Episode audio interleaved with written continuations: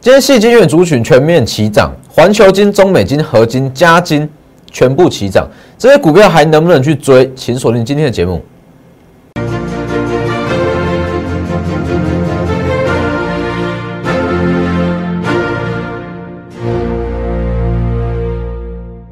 各位投资朋友好，欢迎收看真投资，我是摩尔投资分析师钟国珍。今天加权指数一度大跌了百点，那其实很多人会很紧张，认为说，哇，这个盘是不是遇到万三压力又要反转了？那其实我必须告诉各位，以今天的行情来讲，中场是下跌九十一点嘛，但是整体结构完全没有影响，哦，还是一个很扎实的多头格局，它就是在万三之前冲关之前的一个横盘震荡，完全不影响。哦，那今天下午台积电法说会嘛？哦，录影时间法说会还没有还没有结束哦，所以我不知道内容。那但是不知道内容前提之下，我可以跟各位预预估出明天大盘会怎么走，哦，台积电会怎么走？等一下再跟各位做分析。那以今天整体族群来讲，最强势的就是细金院嘛，全面齐涨哦，环球金、中美金、合金、嘉金、台盛科、升阳半全部齐涨，这些股票还能不能去追？哦，等一下一样会来跟各位做介绍。我看一下画面，那各位要记得加入我的 Light 跟 Telegram 哦，ID 都是 W 一七八，盘中会有非常多即时资讯，还有一些产业的解析哦，记得加入。尤其是在一些关键时刻，像九月二十四号大盘重挫哦，这种关键时刻一定可以帮助到各位，记得加入。那要记得订阅我的 YouTube 频道，加上开启小铃铛哦，会从总经面哦，宏观的总经面、产业面，一直到。比较详细的个股解析，我相信你这样放眼望过去，没有几个分析师做得到哦。所以记得订阅，加上开启小铃铛。我们先直接来看一下大盘哦。加权指数来讲的话，今天虽然是小跌百点啦，但是你把格局拉长一点来看，它其实就是在做一个冲关万三的准备啦，消化万三附近卖压。哦，昨天讲过，万三附近的卖压你不消化，怎么站得稳？你不消化这些卖压，站上去又回跌啊，没意义啊！哦，所以现阶段在这边横盘整理很合理哦，非常合理。它就只是回到原有的区间震荡。那本周一我是不是有跟各位讲？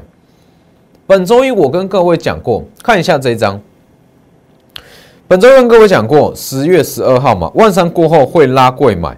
哦，那差三点过万三，没有站上万三的情况之下，指数会开始横盘，指数开始横盘。资金会回流到贵买。好，那我们再看一下今天的图。今天加权指数，哎，是大跌了百点，也不算大跌啦，拉回了百点。那 OTC 呢？OTC 是上涨，哎，是收红，哎，是不是跟我讲的一模一样？当指数在冲关万三之前，一些大股票会开始横盘，开始震荡。那震荡期间，资金会去哪里？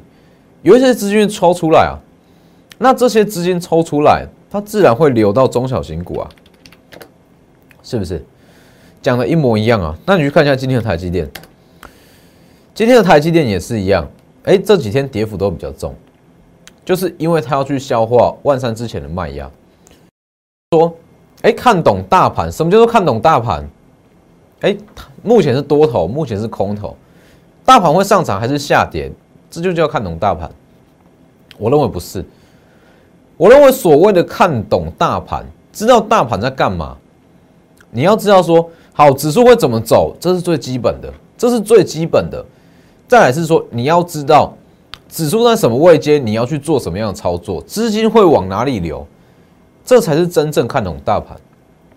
有些人会说，很多人会跟你说啦，现阶段大盘是多头，大盘是空头。明天会上涨，明天会下跌，这不叫看懂大盘嘞。这对我来说只是看懂点数，看懂点数的涨跌，但是这对各位没意义啊。各位不是在做期货，哦，不是在做期货。如果你是专门做期货，那看懂点数可以很直接的获利，但是不是？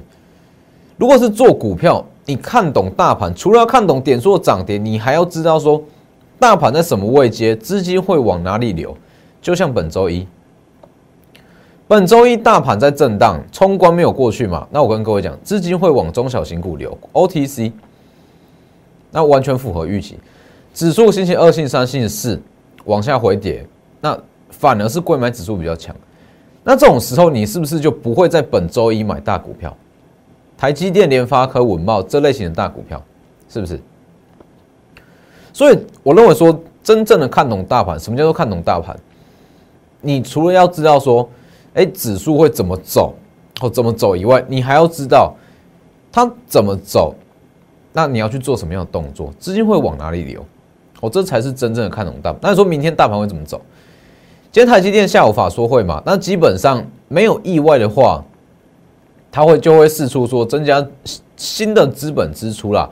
那这对于一些周边的供应链会有非常大的帮助哦。尤其是我昨天讲的台积电设备厂之王，今天涨势还不错哦。中场是收黑哦，我直接讲中场是收黑，但整体格局很漂亮，因为它是台积电某一项元件、某一项设备的独家供应商。如果台积电增加资本支出，这一档设备厂之王，它势必会是最直接的受惠者。这几天买点都还没有过，哦，想买一样可以直接私讯或是来电。我看一下，加权指数十月十二号本周一就讲过，万三过后拉贵买，单纯看懂指数涨跌没有用，你不是做期货，你还要知道要怎么去操作。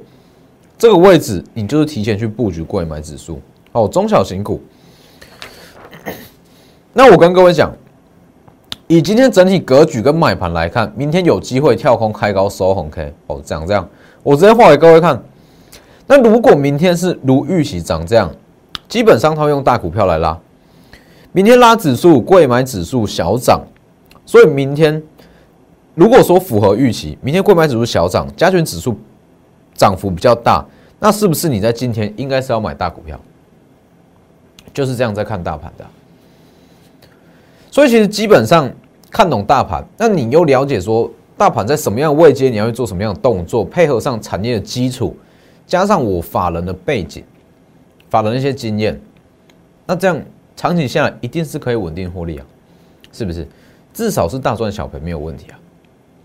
啊，各位再看一下，明天就是长这个样子哦。基本上虽然说这几天台积电没有太大反应，但是如果说今天下午，哦，如预期这样资本支出，明天是有机会开高走高，哦，收最高是有机会的。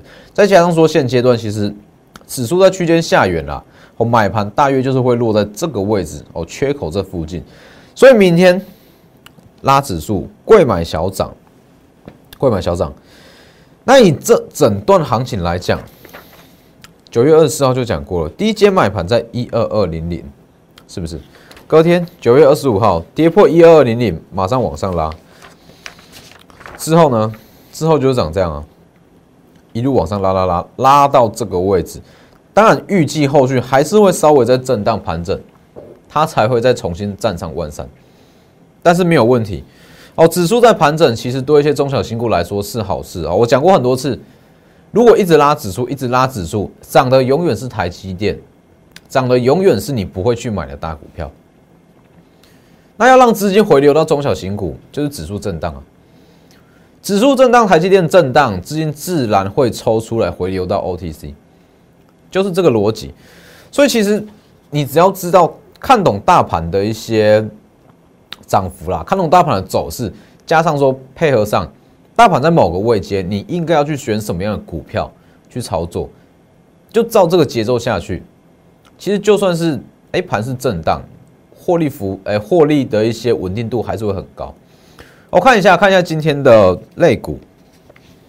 那以今天的类股来讲，最主要就是说，国际半导体协会它有释出最新的报告吧，说今年全年的需求，细晶圆需求会成长二点四趴，而且这个趋势会一直持续到二零二二年，所以造成说今天所有的细金元股全面上涨。一起上涨哦哦，非常的平均，非常的整齐，比太阳能还要整齐哦。再加上说，其实上游的一些八寸金元跟十二寸的金元都是处于一个供不应求的状态，哦，它的供需缺口是有机会，应该不是说有机会，供需缺口确定是可以延续到明年的第一季。所以其实这几档股票长线都值得去留意。那短线呢？好，我带各位看一下。比较纯一点的细晶圆厂大约有七档啦。三五三二台盛科哦，台盛科各位不陌生嘛？有一段很强的涨势，结果一路回跌，一路回跌。台盛科今天也带量起涨，再来五四三四的重越也是很纯的细晶圆，八零二八的升阳半哦，今天走势其实也不错哦，有一点底部要起涨的味道在。五四八三的中美金哦，这大家都很熟悉，也是一样，今天带量起涨。六四八八的环球金也是一样。算是今天中涨势最为漂亮的哦，环球金三零一六加金也是有一点底部要反转的味道在。六一八二合金也是今天带量起涨，总共七档股票，但是这七档股票我是列给各位看，列给各位看一下，说今天细金元涨势有多整齐，但是重点是能不能去买。其实以整个细菌族群来讲，我不会在今天去买，也不会在明天去买。为什么？因为其实你去看细菌的走势哦，环球金也好，中美金也好，合金也好，这些都好。这几天其实以今天的买盘来讲，它有一点算是受到单一消息面的影响而带出来的涨势。也就是说，好，大家看到昨天国际半导体协会公布这样这项报告哦，全年的需求，全年的成长。会成长二点四趴，那照理说，今天很多追价买盘一起进场，一起去买，所以我认为说，它长线一定是没有问题，但是短线上我不会选在这个时机点进场。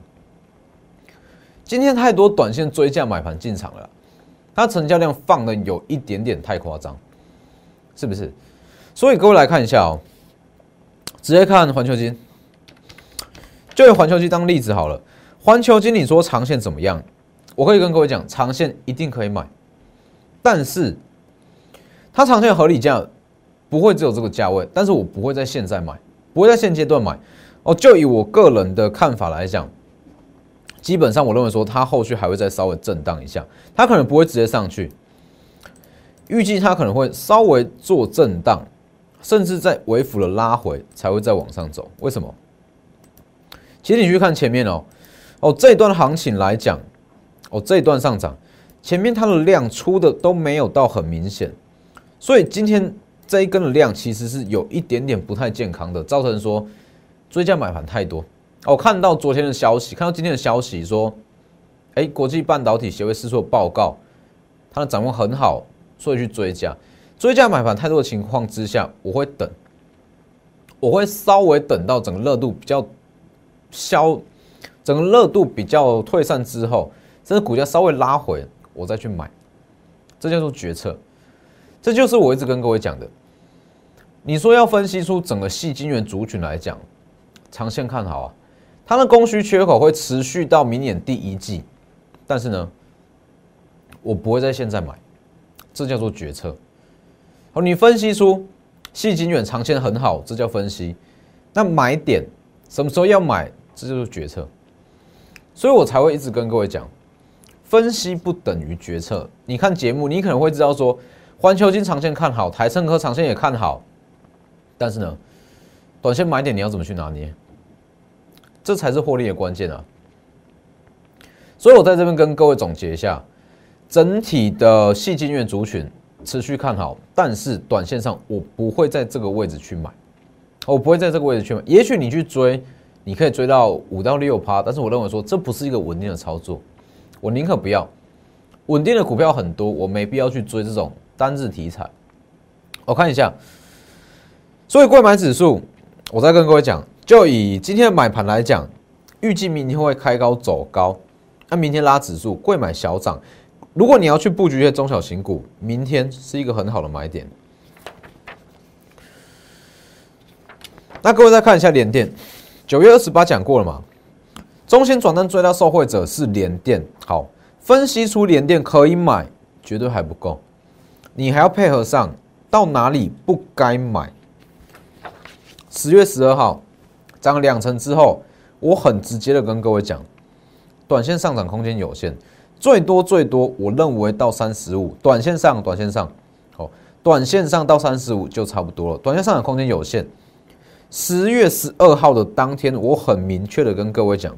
连电不要去买，不要去追了，它再涨空间有限。哦，各位再看一下哦，九月二十八号，我很明确的跟各位讲，中心转单中唯一要买的、唯一最强的是联电。好，往上涨了两成，到九月，呃，到十月十二号，我直接跟各位讲，短线上涨空间有限。看一下我对一档股票分析，哦，有没有非常精准？我们看一下画面，二三零三的联电，我看一下是不是？以今天这种走势来讲，我相信应该不会有人跟我说明天有机会开高吧。明天最好的最好的情况可能会是开低啊，带一根下影线。但是不管怎么样，在十月十二号，它都已经这里哦，十月十二号都已经开始进入盘整，开始进入横盘了。所以这种情况之下，是不是跟当时的分析一样，不应该去追了？所以你去看哦，以联电哦，就联电来讲，这里这都是公开跟各位讲，提前讲，公开操作提前讲，都是完全提前讲。我在这一天跟各位讲嘛，联电还可以买，拉上去两层以后，这一天跟各位讲，拉上去两层以后，十月十二号这里跟各位讲，不要去追，不要去买，上涨空间有限。我认为说你要去做操作，做股票投资。你至少你对它的分析的准确度至少要达到这样，哪里要买，那到哪里你不该买了，准备要获利出场了，这样才是一个完整的操作。所以其实很多人会说，哎，我买进之后，到了到了什么时候，他会不知道什么时候要卖，为什么？因为你没有它的一个合理价，你没有先估算出它的合理价，所以你没有办法知道说。什么时候要卖？那通常都是等到一波急杀，你才急着要卖。那当你看到一根长黑下来，就人踩人嘛，人踩人嘛，那你的获利又被吃掉一堆了，是不是？所以联电是一个很好的例子哦。进从进场到什么时候不能买，不要追，都很完整的跟各位讲。也许他明天收回台积电的一些利多。有机会在往上拉一根是有机会的，哦，但是我不认为说它还可以再涨十趴，再涨二十趴，这是有难度。那我们再看一下，除了联电以外，其实待遇哦，待遇也是今天也是微幅的拉回，但是不影响啊。传统直网十月五号就有特别讲过了，它的营收公布前提前布局。九月营收预估是季增一百五十趴，年增一百五十趴，月增三成，完全符合预期。十趴轻松入袋，但是你去看哦，为什么我一直说提前布局？知道营收你就可以提前布局。提前布局成本不同，最大的差别在于说你抱不抱得住。也许待遇后续还有十趴、二十趴的空间。我说也许，我没有说一定。也许待遇后续还有十趴跟二十趴上涨空间，但是。你买在一三零一三二，跟买在一二零有没有差？今天这一根拉回接近三趴的小黑 K，你买在一三零，也许你就抱不住了哦。买在一三三一三二，今天这一根你会很害怕。但是相对的，你如果是买在一百二，成本低，今天这一根有影响吗？没差吧？所以其实成本的高低，有些人会说：好啊，我等到它大涨了九趴八趴。我再来追，我也赚得到，没错啊。你也许也可以参与得到行情，但是最大的差别在哪里？最大的差别就在于说你能不能抱得住。好，以待遇以待遇来讲嘛，一二零跟一三零，也许一三零跟一三二的成本，今天你就抱不住了，很急的把它卖掉，是不是？这就是操作上的一些小细节啦。那如果说你要长期稳定获利，这种小细节一定是全部都要考量进去才有办法。我那你再去看，今天还有一档，今天还有一档是太极，太极今天盘中一度大跌六趴，那又涨回来接近三趴，高点接近三趴，请问一下，盘中出现这种情况，你怎么去做？是不是，并不是拿到一档股票你就可以开始获利？太极从这一根长黑，大约是二十七元、二十八元就开始在讲，我们也开始在买。中间的操作、细部的操作，我不公开，我没有要公开。那我们什么时候出场，我也不会特别去公开哦，这是会员权益，只是说短线震荡不影响长线的格局。以太极来讲，它还是一个长多格局。问题是，短线这一段你要怎么去操作，要怎么去拿捏才是重点。好，尤其像今天这种，你去看哦，盘中一个决策错误，一差差到接近十趴哦。哦，举个例子啦，今天你在。开盘买好了，开盘买。那如果大跌六趴，哎，你很担心，停损点到了，五趴停损点到了，卖掉。好，你亏五趴，亏六趴，它往上拉，往上拉涨三趴，一来一回，是不是差了接近十趴了？